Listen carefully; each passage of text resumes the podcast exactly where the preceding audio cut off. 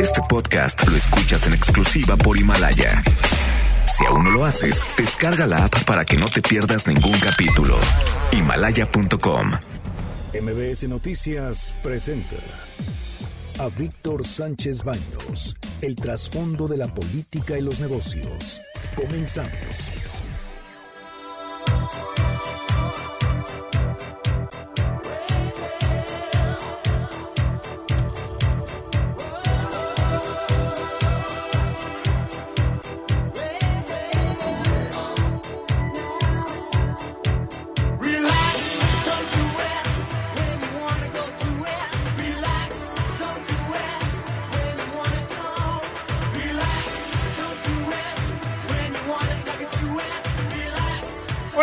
¿Cómo están? Muy, muy buenas noches. Los saludo con mucho afecto. Soy Víctor Sánchez Baños en MBS a través de la frecuencia 102.5 de FM para toda la República Mexicana. Acompáñanos durante una hora para que juntos analicemos y discutamos la información de los asuntos de poder y dinero que leerás y escucharás mañana. Sintonízanos en vivo, en vivo, en mbsnoticias.com y ahí podrás ver incluso una cintilla que sale a mis espaldas y que abarca todo el estudio, en donde está el cierre de los mercados y precisamente cómo están las monedas. En estos días, en estos días asiagos donde pues desafortunadamente los mercados están cayendo en forma estrepitosa a consecuencia de varios factores, pero el más importante es, se le llama coronavirus y de ahí se desprende la crisis comercial que se está viviendo en el planeta. Varios países, incluidos México, ya tienen sus casos eh, de, oficialmente ya considerados como víctimas del COVID-19. Uno en la Ciudad de México y otro en Culiacán. Nosotros ayer eh, por la noche a través de las redes sociales estábamos informando sobre estos casos y pues mmm, tardaron varias horas, unas siete horas, casi ocho, en que el subsecretario de Salud, el señor Hugo López Gatel, pues dijera que era cierto. Esperó hasta la conferencia mañanera del presidente de la República. Y después de esto salieron de compras de pánico, materialmente después de la conferencia mañanera, compras de pánico muchos mexicanos. Centros comerciales estaban abarrotados nada más para comprar lo siguiente. Tapabocas, geles desinfectantes, y sobre todo algunos que lo estaban viendo todo aquello que sirva para la limpieza como si no lo hicieran, ¿verdad? Esta ocasión ya fue, fue el caso extremo. ¿Cuántas veces te bañas a la semana? Pues una, aunque no lo necesite. no, pero saben que sí, sí es importante tener... Luchar contra los virus se llama, nada más hay una sola medicina que es efectiva, se llama higiene buenos hábitos de higiene. También compraron toallitas, matagérmenes, geles de alcohol. Eh, no hay tapabocas en todo el país. O sea, ya ahorita, aunque traten de buscarlos, no hay tapabocas. Y aquellas tapabocas especializados tampoco. O sea, estamos viviendo momentos en donde las compras de pánico alrededor no empezaron hoy, empezaron desde hace varios días y desafortunadamente pues ya se acabaron en México. ¿Y quiénes compraron muchos de estos tapabocas? Precisamente ciudadanos chinos. Pero en fin, antes de que yo continúe, tengo que grosero soy. Debo presentar a mis compañeros de la mesa. Se encuentran conmigo Bernardo Sebastián. Hola, ¿qué tal? Muy buenas noches y ya es fin de semana. Ya es fin de semana. Gracias a Dios ya es viernes, Carmen Delgadillo. Hola, hola, buenas noches. Buenas noches. Es porque agarro mi, mi, mi coche y voy voy derecho, no me, no me quito, ¿eh? Tururú. En fin, las últimas, en las últimas también, estas las últimos, eh, las últimas horas, se están viendo, se vieron más bien la caída de los mercados, de en tanto en Asia como los mercados de Europa y América. En el mundo eh, pues estamos viendo entre otros los factores es la crisis que viene, eh, que vendrá precisamente por la falta de medicamentos y vacunas en contra del coronavirus. En México el subsecretario de Salud, Hugo López, dice que estamos preparados y lo reiterado no una, sino muchas veces. En unos momentos estaremos reportando el resumen que debe de estar ya en estos momentos, está iniciando precisamente a dar esa conferencia de prensa que el presidente de la República ordenó hoy en la mañana y la está dando el, el secretario Hugo López Gatel sobre el tema del coronavirus y cuál es la situación en estos momentos que prevalece en ese sentido. La Organización Mundial de la Salud evaluó considerar una pandemia y el presidente López Obrador pide mantener la calma. En el mundo van 85.182 casos confirmados en el mundo, incluidos los dos mexicanos obviamente, y también 2.923 muertos, que seguramente este fin de semana superará los 3.000. Y miren, eh, dentro de todo esto, la Organización Mundial de la Salud ha elevado esta tarde a muy alta la amenaza global de la epidemia coronavirus, dada su rápida extensión, aunque su director general, Tedros Adhanom, eh, dice advertido que todavía se está en tiempo para contener la propagación del virus, que ya afecta a 54 países en el mundo. 54 países. Si se logra romper precisamente la cadena de transmisión. En Italia, es el país europeo más afectado. Han muerto 21 personas. La OMS ha precisado que hay más de 20 vacunas en fase de desarrollo en varios tratamientos que están en fase de pruebas clínicas y que podrían estar en pocas semanas. Eh, consulté yo a algunos virólogos, y esto a través de Internet, para saber qué es lo que estaban considerando ellos eh, al respecto. Me dicen que sí es posible que llegue a su a su clímax en, esta, en este, eh, este mes que viene, o sea, marzo, a mediados de marzo puede llegar a la cresta y de ahí a, a descender y empezaría el descenso importante en la primera o segunda semana de abril. Y esto porque considerando los, las cuestiones climáticas y al mismo tiempo las acciones de varios países, fundamentalmente los países desarrollados, que están viendo esta como una auténtica, de verdad, una auténtica crisis de salud. Mientras los nuevos casos confirmados este viernes en Madrid, Aragón, Valencia, Andalucía y el País Vasco, en España, elevan a 41 la cifra de contagios. O sea, todavía sí puede ser controlable. Eh, el viernes fue un viernes negro para los mercados accionarios. Como les dije, las bolsas, todas las bolsas del, del mundo están en pánico. El IBEX y los grandes índices europeos cayeron en alrededor del 3%. Nigeria es el primer país en África que ya tiene un problema, o sea, de la zona eh, del Sahara, que ya tiene un caso de coronavirus. Las autoridades sanitarias de Estados Unidos han encontrado dos casos de coronavirus cuyo origen no pueden trazar, o sea, no se sabe cuál sea el origen. El hallazgo de otras dos personas que no han viajado a, China y que son focos de, de infección conocidos confirma que el virus se extiende por Estados Unidos y no se sabe quiénes los casos concretos de México, se supo que ellos viajaron y tuvieron contacto con algunos eh, con algunas personas enfermas, ya sea en Italia, en un vuelo de Aeroméxico donde llegaron precisamente los dos casos que están confirmados. No se sabe hasta el momento nada y no se sabe alrededor del resto de los pasajeros si ya fueron informados o si ya han tomado algunas medidas de control sanitario con ellos. Nos dicen también que en el caso concreto del hotel, el Hotel Lucerna de Culiacán, donde se encuentra el otro caso, el otro caso sospechoso, uno se encuentra en el Instituto Nacional de Enfermedades Respiratorias y otro en el Hotel Lucerna de Culiacán, pues las cosas están de verdad, de verdad eh, pues complicadas porque no se sabe bien a bien qué es lo que está pasando. Vamos a hablar precisamente con el secretario de unos segundos más estaremos hablando con el secretario, ex secretario, perdón, de salud en la administración de, de Felipe Calderón, que fue el que enfrentó precisamente la epidemia del H1N1. Pero también vamos a escuchar qué es lo que está pasando en los hospitales de México, pero por aquellos, ya no es lo que dice el, el, funcionario público, vamos qué es lo que dice la gente. Eh, y vamos con Ricardo. A ver, Ricardo. Venimos de manera voluntaria para descartar algún tipo de, de síntomas. Sí. Pues bueno, eh, que están llenos y nos mandan a otro hospital para que nos revisen. Ya. Oye, pero ¿qué síntomas han presentado? Ah, un poco de resfriado, nada más. ¿Fiebre? No. ¿Ustedes creen que pudieran tener coronavirus? No, estamos descartando todas las posibilidades decías el teléfono, se acercaron a otro... Intentaron acercarse al teléfono que está dando la Secretaría de Salud, a algún otro medio antes de venir hasta acá. En el aeropuerto no hay ningún tipo de información. Bueno, estamos hablando de, de Ricardo, José y Ana. Ellos acudieron por su voluntad a los hospitales para que los atendieran.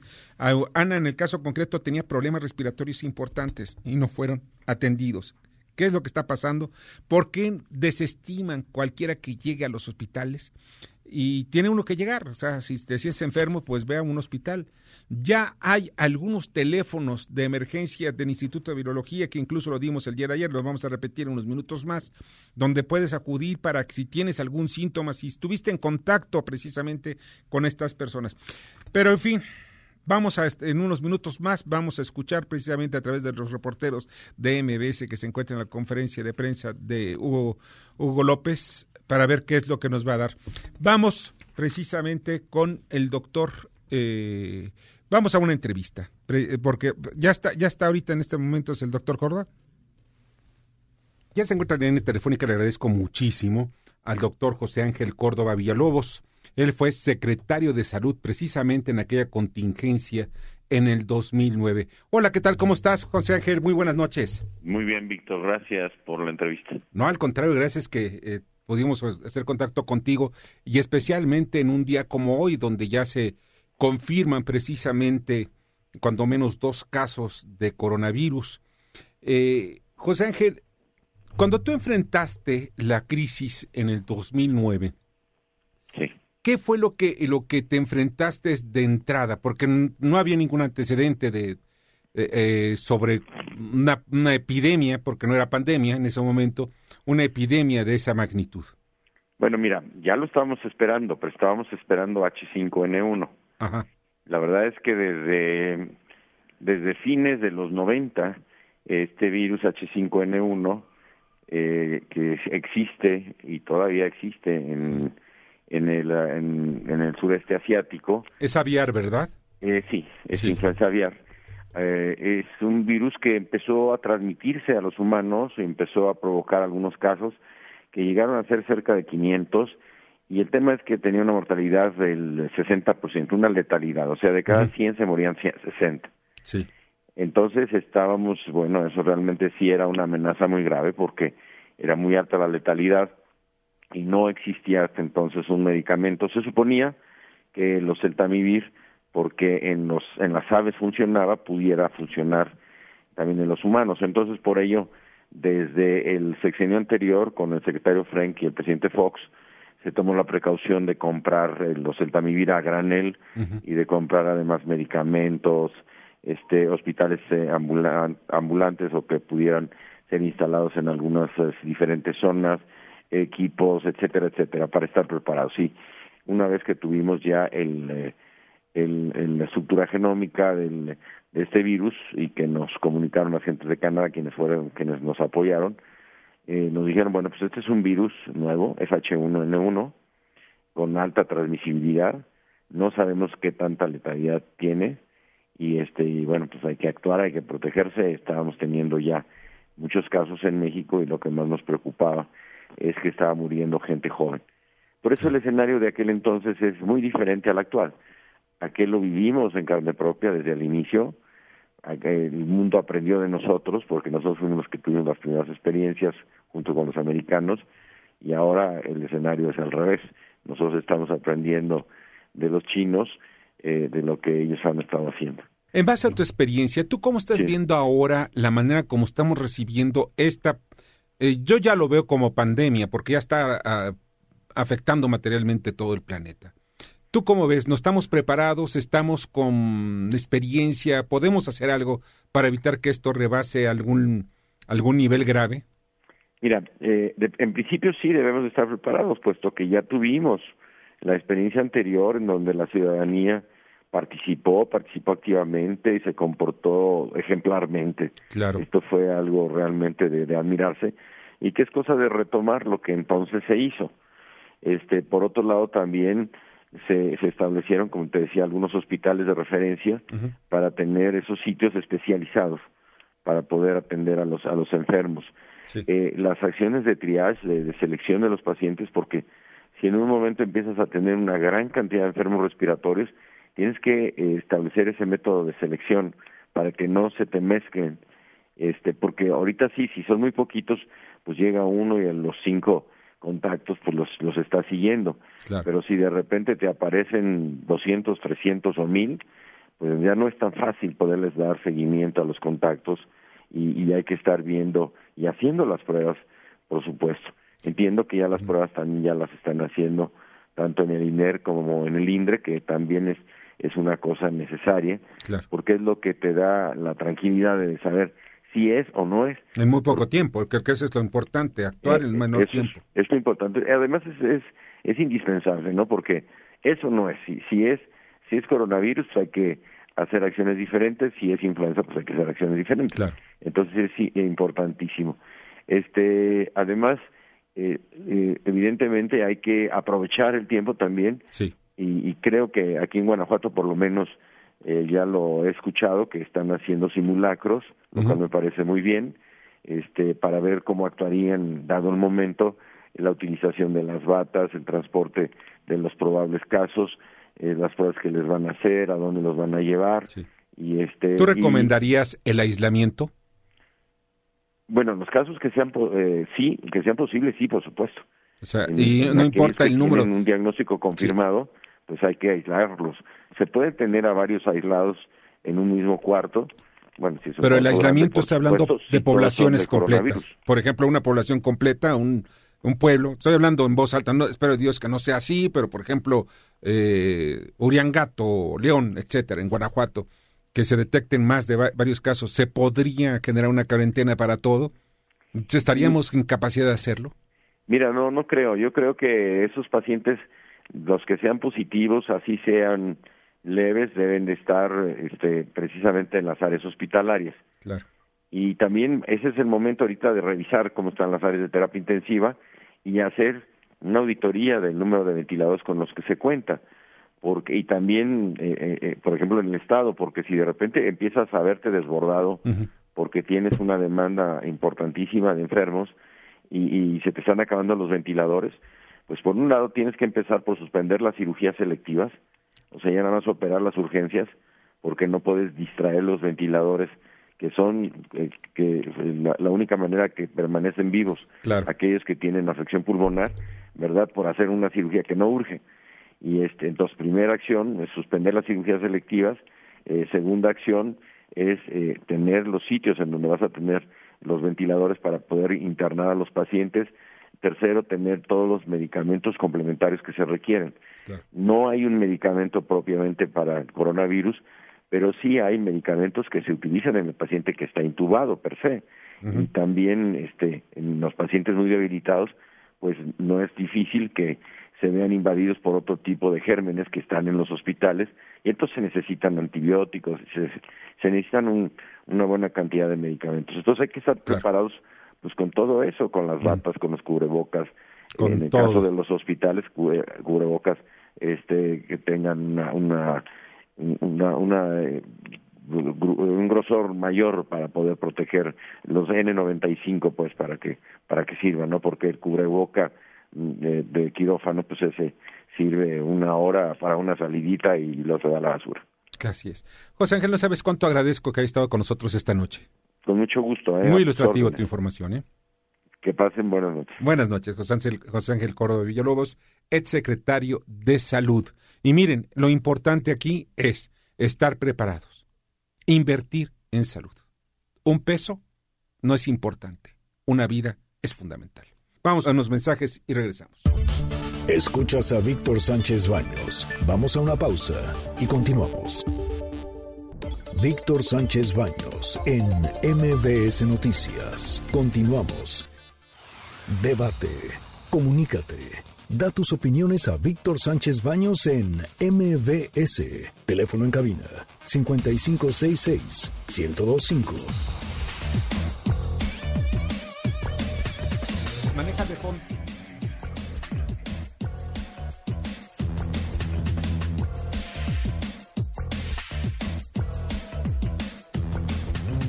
Muchas, muchas, muchas gracias que continúen con nosotros en MBS. Y miren, se está desarrollando en estos momentos la conferencia de prensa que está dando el sector salud, encabezado por Hugo López Gatel, que se ha convertido en el vocero del gobierno federal.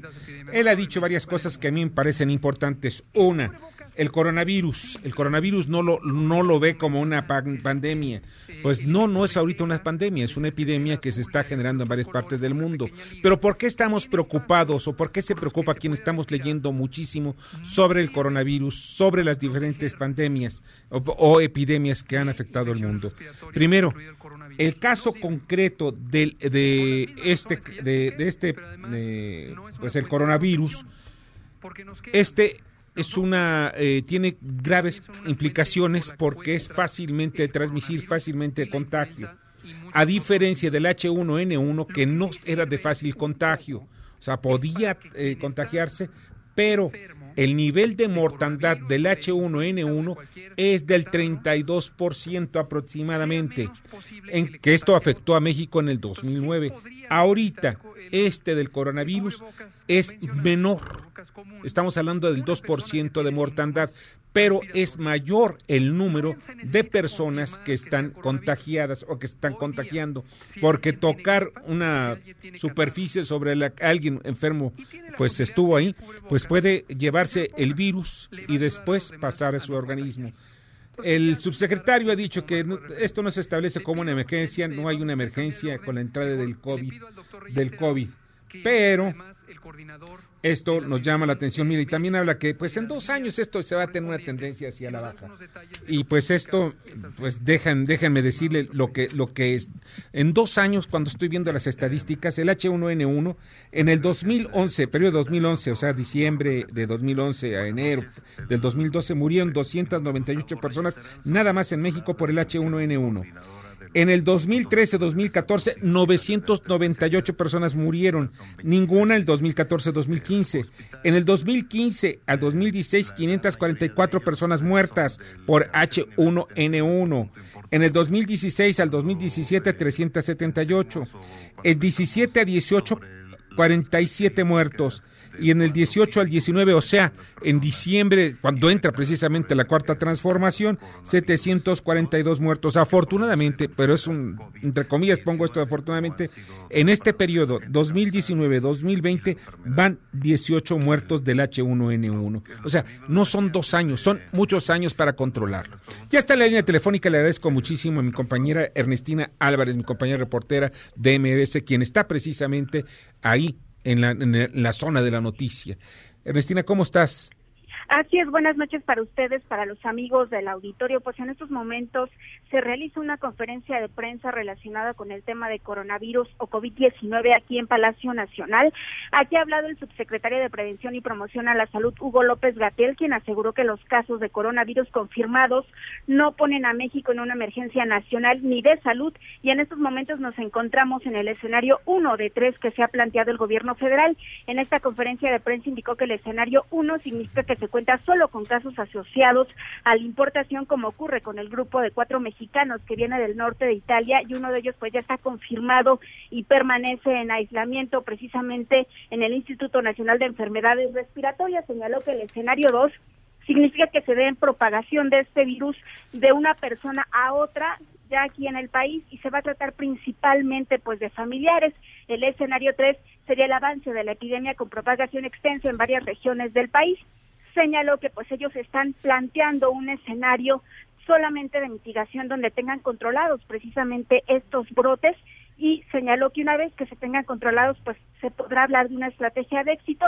También también indicó que pues prevén que la expansión de este coronavirus sea cerca de dos años lo que dure y que para ese momento pues ya se tenga controlado. Aquí también se encuentra el director de epidemiología, José Luis Almeida, quien pues ha tomado la palabra y pues ellos han señalado que también esta respuesta exitosa del gobierno mexicano pues depende de la ciudadanía, de que mantengan esta higiene y sobre todo pues que no caigan en mitos ni tampoco en compras de pánico. Es lo que ha ocurrido en esta conferencia de prensa.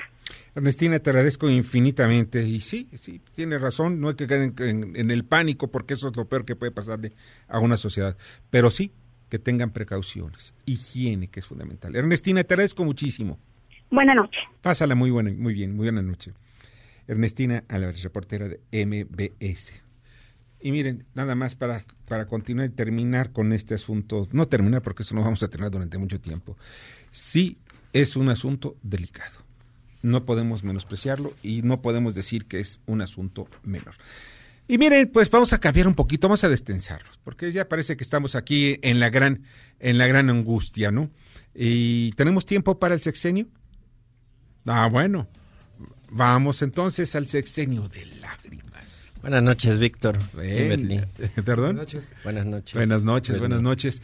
Oiga, eh, ya se encuentra también Kimberly Zafra con nosotros. Muchas gracias, Víctor, con el gusto de estar aquí con ustedes. Ah, Gracias. el gusto es de nosotros, porque caray, que, miren, cada vez que los escucho y me, me, me, me, me emocionan.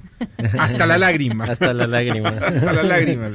Espero que nada más sea la, la lágrima y no sea la corona de la lágrima. No, no, no, Porque no. ya, pues, la próxima va a ser corona de lágrimas. Sí. ¿verdad? Coronavirus y corona de lágrimas. ¿Ok? Coronavirus de lágrimas. Ok. Oye, ¿y qué es, qué es lo que tenemos hoy? Porque pues ya saben que el gobierno siempre, los políticos nos dan mucho de qué hablar y qué cotorrear. El imperio de los otros datos, querido Víctor. Ay, vaya que sí es un periodo, sí, Sí. cierto. De ese tema les voy a hablar hoy. Escúchenme, por favor. Oye, pero el im- y el imperio este ya también está Fifidencio. Fifidencio, En la, en la línea está. telefónica. Hola, Fifidencio, ¿cómo estás? ¿Qué tal, Víctor? ¿Cómo estás, güey? Bernie, ¿qué onda, güey? Te estoy esperando para irnos al abierto de tenis, pap. Sí. Hola, ¿cómo estás, hermano? sí. Entonces, ¿qué te vas a noches, ir al abierto de tenis o no? Claro, a mí sí me encanta. ¿Así? Pues la verdad, el tenis es lo de hoy. Exactamente. Imagínate echar un saque ahí en Palacio, güey. No, no, no. Fifidencio de los únicos tenis que sabe es de los que usa. Ni, ni le hagas caso, Y Bernie. los que cuelga ahí en los, en los En los alambres de la cuadra. colonia. Pues hace memoria a los, hace memoria a los caídos. No empieces, chichairito. Ay, mijito, mejor cállese y póngase a lavar su ropita. Firme, Sí.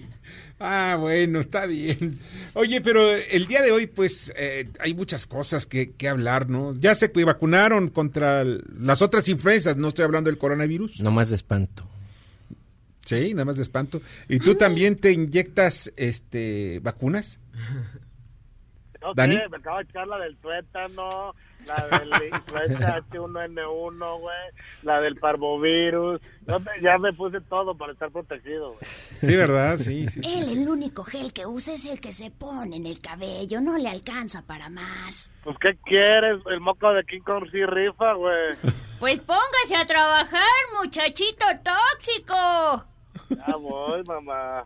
Oye, ¿y no es con limón? Porque se ponía limón antes como en lugar de gel. Si bien que lo usa, nada más que dice que es muy fifi y vive con nosotros. Hasta mamá Imprudencia es quien lo mantiene. Así es, y ni su ropa y trastes levanta. Sí. Claro que lo sí lo levanto, lo pongo de un lugar a otro, güey. Nos levanta de la cama al buró. Por lo menos, ¿no? Ay, bueno, mira, vamos a escuchar eh, precisamente ese sexenio de lágrimas. A ver. A ver qué tal.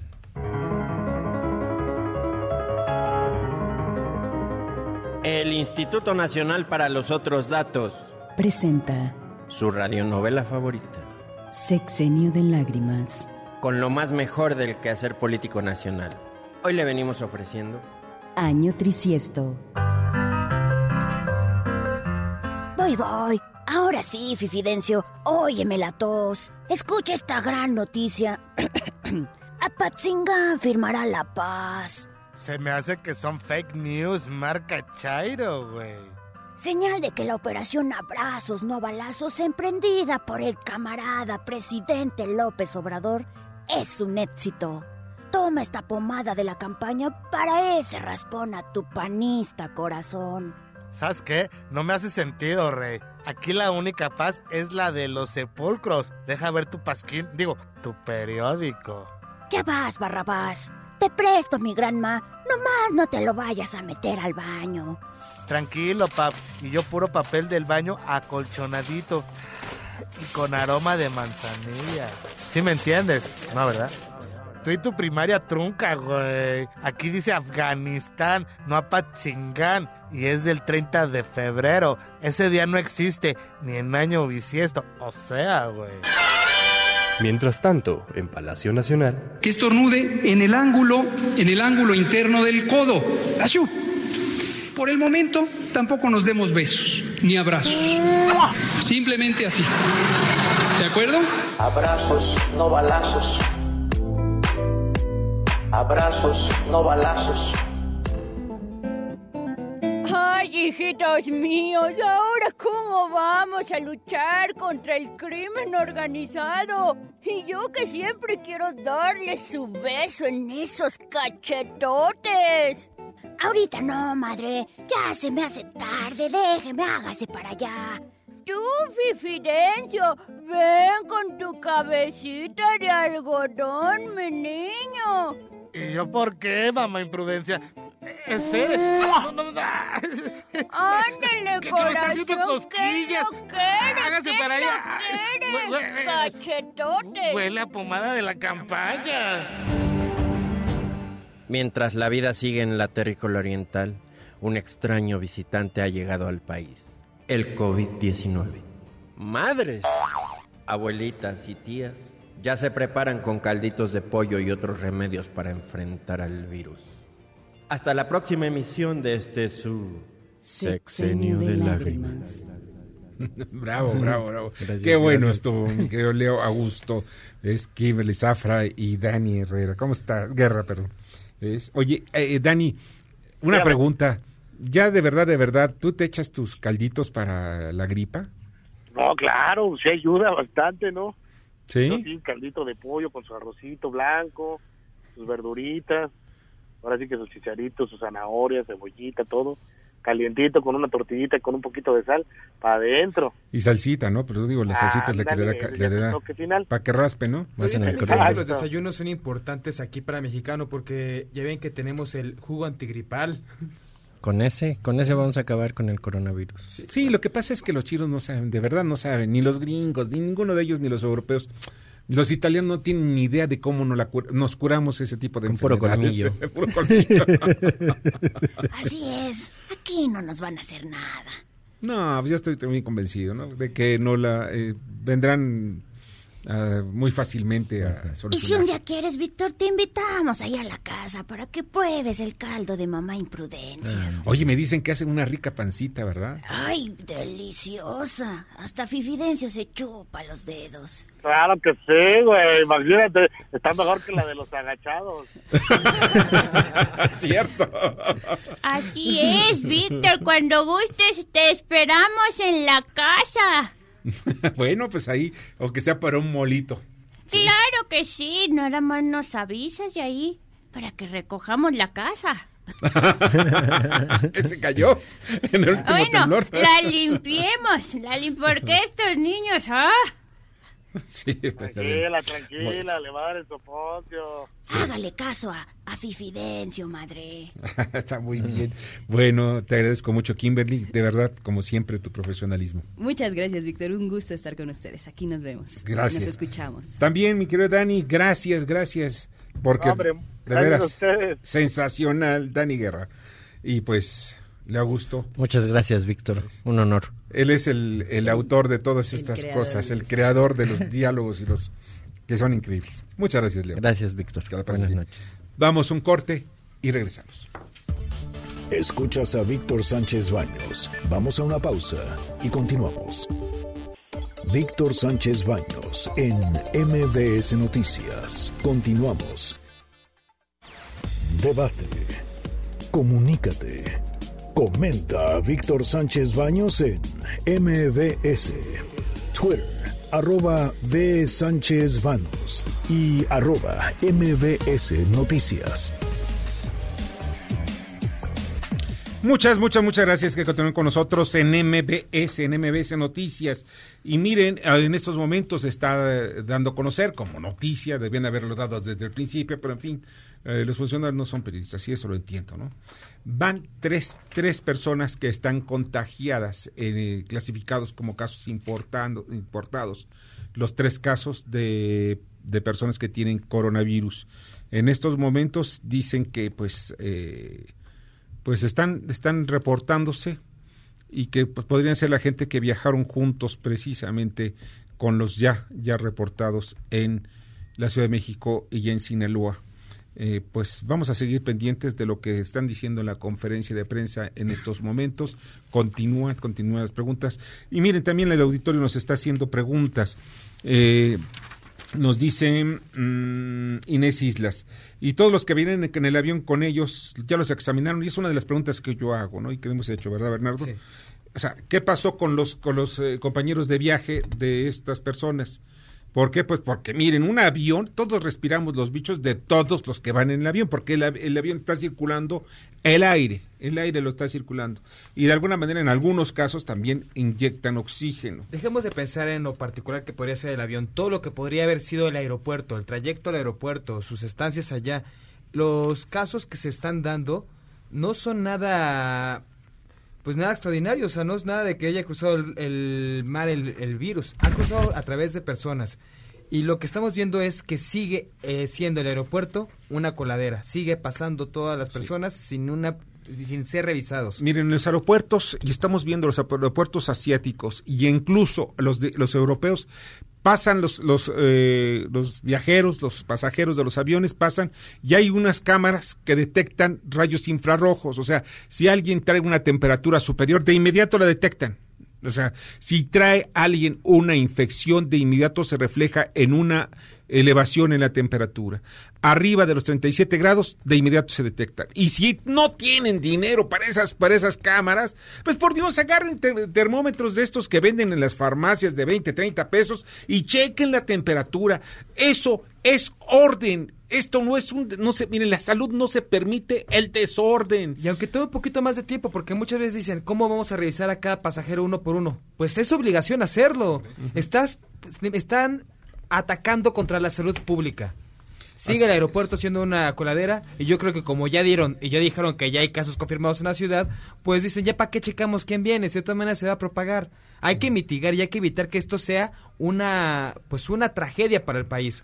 No lo revisaron, ¿eh? O sea, porque hay preguntas, por ejemplo, en el caso de eh, Bernardo Nava, no hay no hay sistemas de, de control y de vigilancia. Luis Morales, que, que no esté pasando, ¿qué, ¿qué, es lo que estaría pasando en el metro? Pues solo Dios sabe, la verdad. Yo no sé si tengan ahí sistemas de control, no tengo la más remota idea. O más bien, limpieza. no existe. No hay limpieza y de verdad no es, es un intercambio de bichos, de, de, de, de virus y de bacterias impresionante, pero miren, vámonos con calma. Esto no debe caer tampoco en el pánico, de verdad. El doctor eh, Luis eh, Alomias agarra quien dice, señala que son cuatro mexicanos los que fueron expuestos por el coronavirus en el extranjero. Se confirma que son tres personas las que en estos momentos padecen el COVID-19 en México. El ter tercer caso confirmado es está en la Ciudad de México. Hay un total de dos confirmados en la Ciudad de México y uno en Sinaloa. Uno en un hotel. No sabemos bien a bien qué está pasando en ese hotel. En fin, se emociona uno y disculpen por es porque de verdad no se emociona, se calienta, la verdad. Y miren, ya está con nosotros y le agradezco mucho eh, a Carlos Lara, con, quien es comentarista de temas culturales, y vamos a hablar sobre la equidad en el arte y la cultura. Carlos, ¿hay equidad en el arte y la cultura? Bueno, eh, eh, Bienvenido. No. Primero, buenas noches. Buenas noches. Sí, porque ahorita me voy acelerado. Claro. Ahora parezco, te vas a relajar un poco. el tururú. Que en, eh, que en cierta sí. forma, Víctor, es otro tipo de contagio del que vamos a hablar. No es nocivo, sin duda, pero respondiendo a tu pregunta, no, no hay equidad. Eh, estamos viendo políticas que vienen de otros países. Esta mañana se daba a conocer el Ministerio de Cultura en España.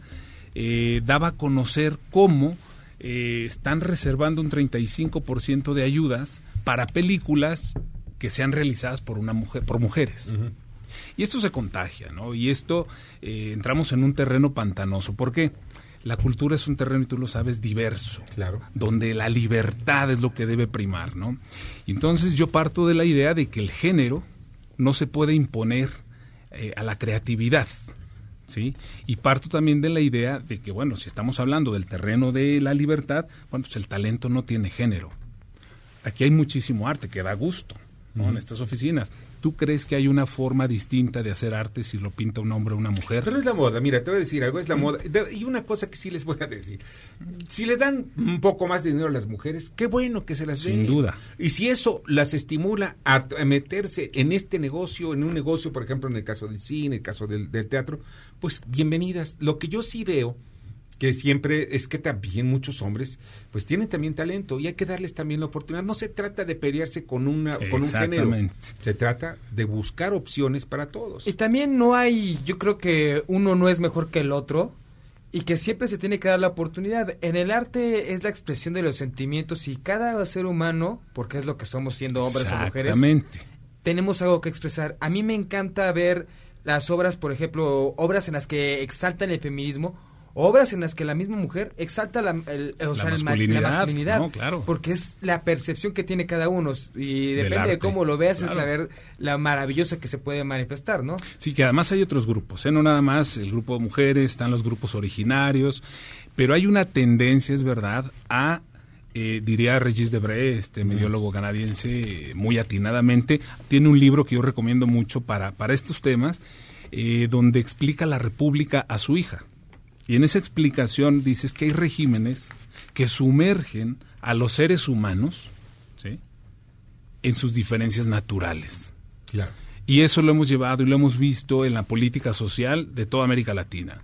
Y ahora, como tú bien decías, pues se pone, eh, ahora el ministro de, de Cultura español pidió ir al Congreso, caso, eh, nunca ningún ministro pide ir a la... para dar a conocer esto. Digo, muy bien, está perfecto, pero insisto, creo que el arte que está cimentado sobre la libertad y la libertad creativa, porque una cosa es el derecho de asociación. Hay muchísimas federaciones, hay muchísimas este, asociaciones, de gestoras culturales y trabajadoras del arte a nivel nacional, a nivel América Latina. Es un derecho de asociación, es su libertad de asociación. Pero la libertad creativa sí requiere poner estos puntos sobre la mesa, ¿no?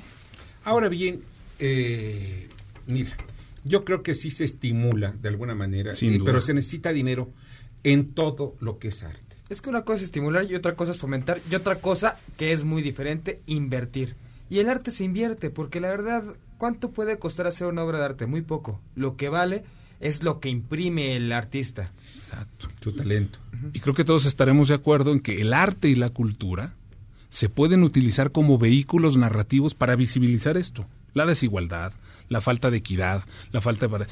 Pero no estoy yo de acuerdo en que se haga a partir de presupuestos este, destinados a estos sectores para que se genere la política a partir del presupuesto. Yo creo que la política es como la ley de observancia general y se tiene y, y en estas políticas de inclusión tienen que participar hombres, mujeres y todos. ¿Tú crees que estos, estos presupuestos, estos fondos puedan influenciar o puedan modificar el arte del artista? O sea, que un artista diga, porque me lo dio este partido, porque me lo dio este gobernante, voy a pintar de esta manera, voy a moldear. o Sí, a por actuar? supuesto, y eso ha ocurrido en la literatura, en el arte, en muchas cosas. A ¿no? través de los tiempos. este, Eh, siempre. Desde los griegos. Claro, desde los griegos, el mecenazgo, digo, es el- la cuna, ¿no? El que De manda, paga.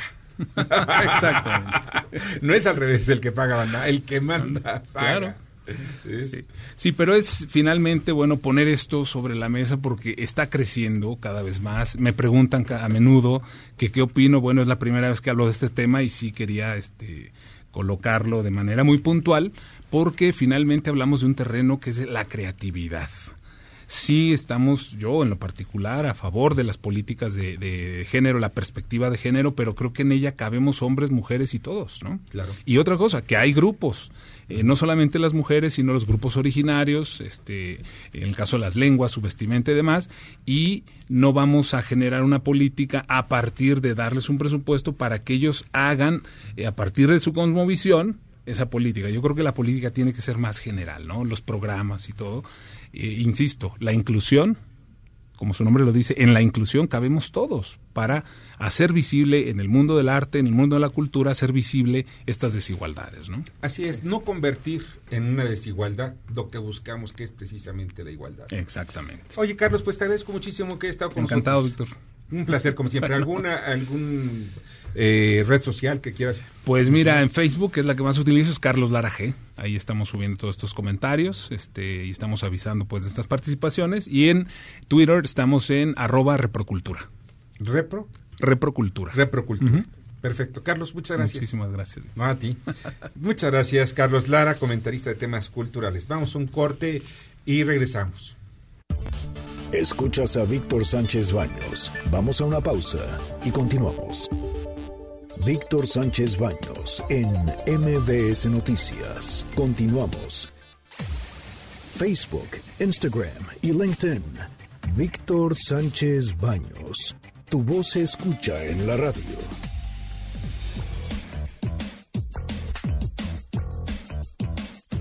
Muchas, muchas gracias que continúan con nosotros en MBS. Un día muy intenso, una noche, perdón, muy intensa y pues donde tenemos mucha información.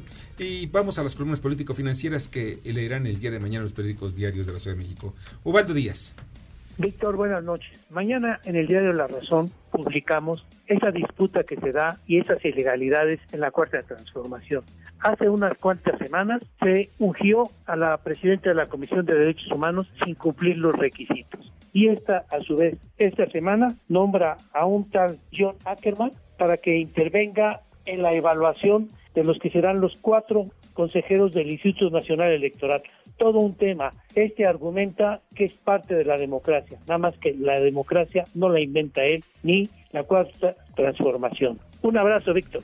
Otro para ti, Ovaldo. Y miren, yo mañana publico en el periódico El Heraldo de México, en mi columna Estado por Estado, sobre le pisan los talones a, a un gobernador en Colima.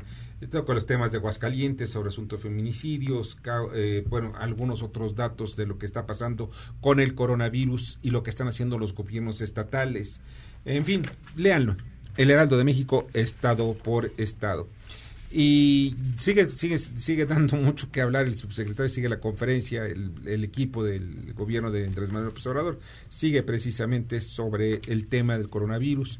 Y pues ya, ya saben que se amplían sobre muchas preguntas, así es el estilo de estos gobiernos. Pero en fin, ya se encuentra con nosotros Luis Fernando López Zamora, miembro del Instituto de Investigaciones Geológicas y Atmosféricas. Hola, ¿cómo estás, Luis? Hola, Víctor. Buenas noches. Aquí acompañándolos con ustedes.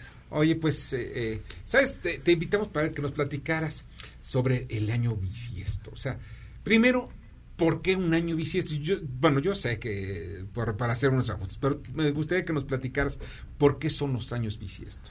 Bueno, hay que entender que no existen, suena raro, pero existen diferentes años. Claro. Existe el año que nosotros conocemos normalmente que inicia el primero de enero y termina el 31 de diciembre, pero desde el punto de vista astronómico, la Tierra realiza una vuelta al Sol cada 365 días con 6 horas y 58 minutos. Estas 6 horas, conforme van pasando cuatro vueltas alrededor del Sol, va a sumar un día. Claro. Entonces lo que vamos a terminar haciendo es sumar ese día para que no haya un eh, desplace o un desfase de las fechas. Por eso es que existen los años bisiestos, por este eh, retraso entre el año normal que conocemos todos uh -huh. y el año que le llaman el año astronómico o el año tropical. Oye, pero ¿qué tan cierto es esto de que cada, cada vuelta al sol se agregan cuatro segundos al día de pues los pues los que tenemos, ¿cómo podremos tener en algún futuro dos días para año bisiesto? Mm, bueno, no es que se agreguen, más bien lo que pasa es que las ciertas, ciertas fuerzas físicas que se ejercen entre la Tierra, el Sol y la Luna hace que eh, la Tierra se vaya alejando un poco más, pero no al grado de que sean cuatro segundos al año, más bien son microsegundos los que se está eh, ralentizando la rotación de la Tierra y la traslación de esta. Pero esto se va a ver reflejado en millones de años. En tiempo de vida humano, pues solamente podría afectarse en aparatos tan precisos como son los relojes atómicos. Por eso es que se están calibrando eh, estos aparatos en, laboratorios, en la NASA, por ejemplo. Ahora bien, eh, eh, hay mucha superstición también, porque generan, bueno, ¿por qué? Pero hay algo muy práctico. Si tú naces el 29 de febrero, ¿cumples años cada cuatro años? pues según tu acta de nacimiento, sí. Sí, pero eh, desde el punto de vista jurídico, fíjate que eso son de, los, de las cosas que se juegan muchísimo en los ejercicios de la Facultad de Derecho. Se cumplen o no se cumplen. Y sabes algo, depende muchísimo de las leyes. Generalmente el papá dice, no, tú cumples años, uh -huh. si no es el 29, pues el primero de marzo, si no te lo hacemos el 28 de febrero. Ajá, exactamente, sí. Pero este hay como un limbo para aquellos que nacen. Los que nacerán mañana van a estar ahí como que soy o no soy de este planeta. Entonces, pero eh, desde el punto de vista supersticiones hay muchas alrededor de todo esto. de que, ¿sabes qué? Que los niños que nacían eh, eh, con labio leporino, no sé cuántas cosas, lo cual es completamente falso. Pero también hay, hay otras cosas que, que tienen muy buena estrella, los que nacen en esos días. Y pues eh, muchos, muchos eh, personajes de la historia pues han nacido precisamente un 29 de febrero. Esa, esa, ese dato no lo conocía, pero pues Digo, bueno. como les- también todos los demás días del año. Ah, sí, claro, claro. Pero, por ejemplo, la, eh, la, la influencia que tienen los planetas en las personas, pues, desde mi punto muy personal, es meramente la gravedad. Te caes y es la única influencia que vas a tener de la, de la Tierra o de otros planetas. Pero, pues, al final de cuentas, la... Oye, y la ascendencia y que lo que sube, lo que baja, no sé cómo. Si los signos ascendentes, la carta astrológica. Bueno, eh, es muy normal que los, los, los antiguos observadores pues fueron astrólogos y astrónomos. Antes no se diferenciaba. Ellos basaban todos sus periodos de riego, de las agriculturas, construcciones, e inclusive orientaban sus edificios dependiendo de las eh, estrellas, de la, la alineación de los planetas. Entonces tú no crees en el Feng Shui. Ay, pues, este... No, yo tampoco. Dejémoslo en, dejémoslo en veremos. dejémoslo en veremos. Entonces, pues por eso se está se originó todo esto del zodiaco y eh, los signos ascendentes, pero pues la, la luna también es, fue un marcador muy importante. Todas las grandes estructuras en el mundo, pues, se están marcadas a grandes eh, astros como el sol y la luna. Oye, hermano, y ya para pues, un poquito de historia, ¿cuándo se declaró el año bisiesto por, o quién lo declaró? Bueno, ah, desde hace más de dos mil años existe el, el conocimiento de que hay un desfase a la hora de, de, de los años. que De, uno de estos fue el, se dio- dieron cuenta los egipcios de que ellos marcaron el inicio de un periodo a partir de la estrella Sirio. Sirio es una estrella la más brillante que hay en el, en el firmamento que podemos observar. Se dieron cuenta que ves por el Orión. en un aladito de Aladito constelación de- de Orión. Entonces se dieron cuenta que cada cuatro años no salía el mismo día. Entonces a partir de ahí empezaron a agregar eh, periodos que... ¿No acusaron a los conservadores? No. Digo, Eh, porque ya está moda acusar a conservadores. Eh, crees a los no está neoliberales. hace 4.000 años. Sí. Si hace 10.000 años existía la UNAM. Sí, ¿verdad? Entonces ya, ya se sabía que había años bisiestos. Bueno, entonces a partir de Sirio fue de que eh, se dieron cuenta de que había este desfase. Pero fueron los romanos los que empezaron a agregar un año. Precis- Precisamente fue el emperador Julio César el que empezó a agregar a este año, cada cuatro años, un, un día. Pero a partir de la revolución del calendario que se dio, del calendario que jus- justamente el calendario just- juliano, Justinian, juliano. al gregoriano, que es el que actualmente que- nos gobierna. sí.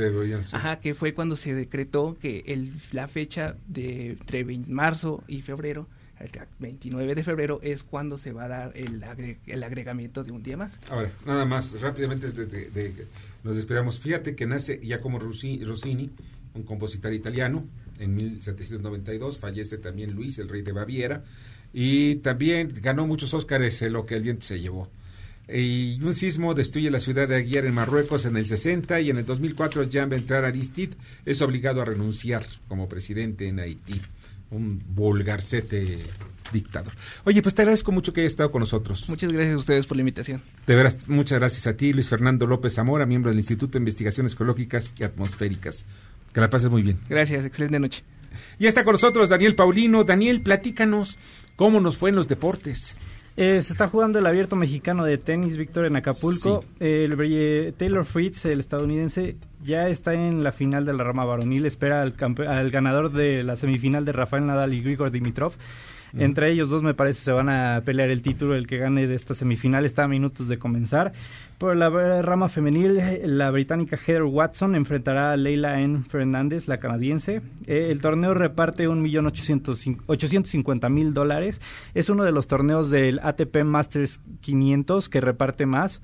Eh, reparte 500 puntos al ranking, al ranking mundial de tenistas, por eso se le llama Master 500. El campeón se lleva 375 mil dólares. Eh, Es bastante poco, pero dentro de lo que cabe para el tipo de torneo que reparte 500 puntos, es de los torneos que más reparte dinero para el campeón. Oye, y una pregunta, Daniel, porque he sabido que ha habido, han existido partidos de tenis maratónicos, casi casi que empiezan en la noche y acaban a la mañana siguiente. Alrededor de cuatro horas sí han llegado a ser, eh, normalmente son las finales y eh, esas en las que nos acostumbró eh, Rafael Nadal y Roger Federer, principalmente. que ustedes son muy jóvenes, pero Yo me acuerdo de un partido de tenis en que estaba jugando John McEnroe, no recuerdo contra quién. Tardaron en jugarlo en dos, en dos periodos de cuatro horas, ocho, casi nueve horas el partido. O sea, una brutalidad. Y estaban así, y en aquel entonces no había muerte súbita en el tenis. ¿Y eh, cuando se tarda tanto les pagan más? No, No, eh, es el mismo ya- paquete. Ya, ya está, ya está estipulado cuánto van a ganar, sí. De- si mira, ya sabes cómo es el negocio. Es un negocio. ¿Y cómo ves entonces la final? Eh, eh, en la rama femenil, eh, Leila Ain Fernández hoy se ganó el repudio de la afición porque eliminó a la mexicana Renata Zarazúa. Entonces me parece que todos van a ir con la británica Heather Watson. Y del otro lado, Taylor Fritz pues lleva las de perder. Se enfrentará a Nadal o a Dimitrov, que son los principales favoritos. Fíjate que eh, esta chica Sarasúa es descendiente de otro tenista de los años 60, Vicente Sarasúa, un, un excelente tenista. Él y el pelón Osuna. Bueno, pero en fin, ya estamos hablando de historia y eso ya van a decir este eh, cuate ya, ya, ya, mucho historia. Bueno, entonces, ¿es- ¿quién estimas que es, es el favorito? Eh, La favorita, Está a punto de jugarse la semifinal entre Rafael Nadal y Grigor Dimitrov. Yo diría que Nadal es una tierra que conoce a la perfección el abierto de Acapulco. Lo ha ganado varias veces y me parece que él va a ganar. Del lado del femenil, me parece que Leila Ain Fernández, la que eliminó a la canadiense, puede imponerse. 17 años, una canadiense de muy buen nivel. Sensacional, Daniel, te agradezco muchísimo. A ti, Víctor. Pásala muy bien. Y miren, el final de la conferencia de prensa del, del equipo de salud del gobierno federal, pues ellos dijeron nada más lo nuevo, lo importante son, ya son tres casos de coronavirus en México. Y también de que pues el subsecretario de salud, Hugo López Gatel, dice que eh, la actual administración no está es- empecinado, encaminado en impedir la entrada del coronavirus, sino en reducir su impacto. Bueno, lo que queremos es que no se enferme la gente. Va a enfermarse y lo que quere- queremos que esa gente que se enferme no se muera. Y ahí está el esfuerzo, ahí debe estar el esfuerzo. Ya nos vamos. Muchas gracias, muchas gracias que estuvieron con nosotros. Jorge Romero en la producción, en la información Carmen Delgadillo, en la redacción Fernando Moxuma, en los controles Michael Amador y su América, su América gloriosa. Eh, muchas gracias también aquí a Bernardo Sebastián. Pase muy buena noche y recuerden, no es para alarmarse, pero sí tome sus precauciones con esto. Así es, hay que estar tranquilos. Daniel Paulino. Buenas noches y buen fin de semana. Soy Víctor Sánchez Baños, deseo que les vaya sensacional en este fin de semana. Las opiniones vertidas en este programa son única y exclusivamente de estricta responsabilidad de quien las expresa. MBS Noticias presentó a Víctor Sánchez Baños, el trasfondo de la política y los negocios. Este podcast lo escuchas en exclusiva por Himalaya. Si aún no lo haces, descarga la app para que no te pierdas ningún capítulo. Himalaya.com